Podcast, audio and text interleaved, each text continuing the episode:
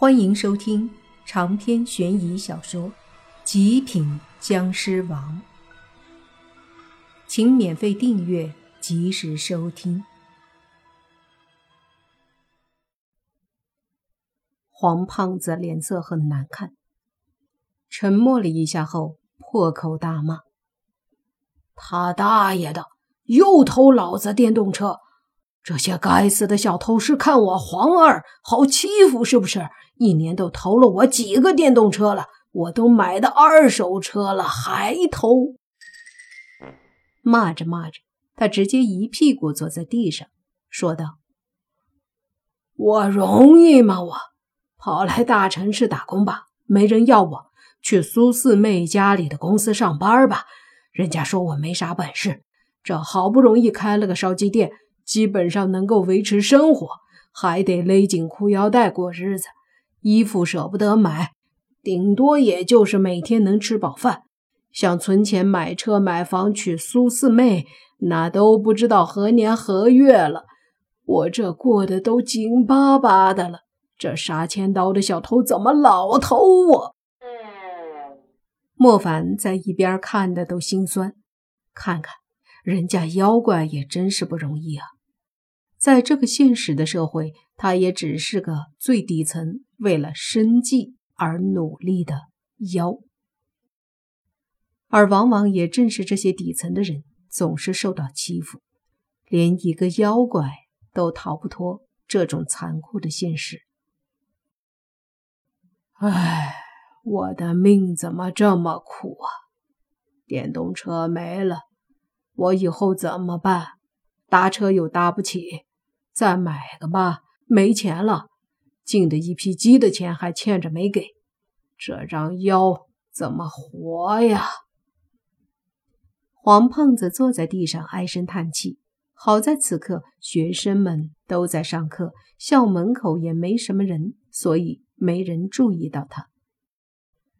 莫凡有些听不下去了，同时也有些哭笑不得。这事儿当真有意思，要知道。黄胖子可是黄鼠狼啊，那名字里带个“鼠”字，可不好惹。什么人竟然能偷到他头上了？这不是有些关公面前耍大刀的意思吗？关键是还真给他偷了，而且不止一次呀！摇了摇头，莫凡上前安慰黄胖子说：“那个。”黄哥，正门卫室有这儿的监控，咱们调一下监控。黄胖子闻言，把眼角的一滴泪抹了，说：“真的，他能给咱们调不？毕竟我那破电动车才几百块呀，以前我车丢了都没人愿意管我。哎，说白了，在这个城市里，我也就是个普通人，谁会真正管普通人？”闻言，莫凡心里也是受了些触动。放心，门卫我认识，我能给你调。莫凡说着，就带着黄胖子去了校门口旁边的门卫室。门卫室里，门卫老头正在喝茶，见到莫凡来了，顿时不敢怠慢。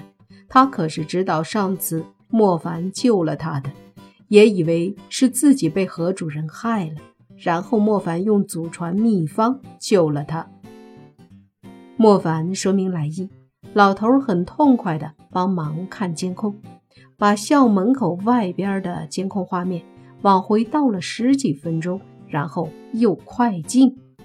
很快，画面上看到一个小伙子，那小子长得什么样看不清，但那模样动作就给人贼兮兮的感觉。只见。他看准了黄胖的小电驴，上前蹲着捣鼓了两下，就把锁给解开了。再弄了弄，便骑上小电驴扬长而去了。黄胖子看得牙痒痒，气得不行，说道：“我去，他二大爷的，这小子别让我抓住，否则，哼哼，我让你赔！”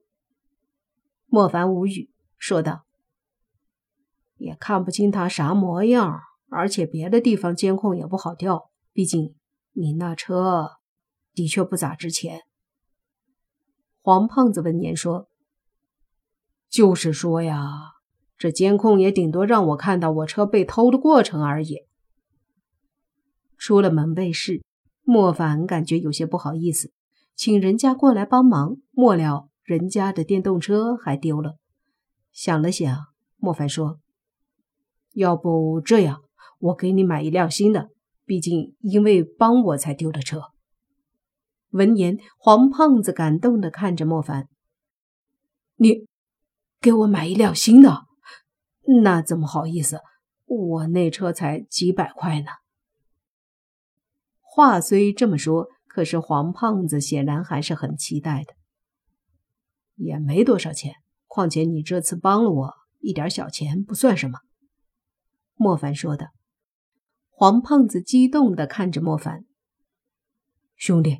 你以后就是我兄弟，温暖啊，简直暖到心窝了呀！兄弟，我黄二郎在妖族被嫌弃，出来找工作被嫌弃，在苏四妹子的公司被嫌弃，这么多年了，我到哪儿都被嫌弃，更别说谁对我好了。但是你今天居然愿意给我买电动车，这份心意真的让我黄二郎无比的感动啊！从今天开始，你就是我兄弟。有啥事儿，你一句话，我骑着你买的电动车立马赶到。不过，兄弟归兄弟，苏四妹子，你还是不能跟我抢。就算抢，也得公平竞争。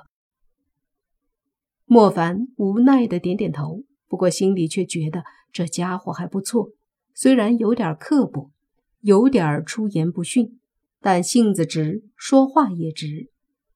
这样的腰可比很多人安全多了。至少他的电动车没了，耿直的性子会让他坐在地上流出一颗眼泪。啥也没得说，莫凡带着他去了最近的一个卖电动车的地方。到了地方，莫凡就让他选一个。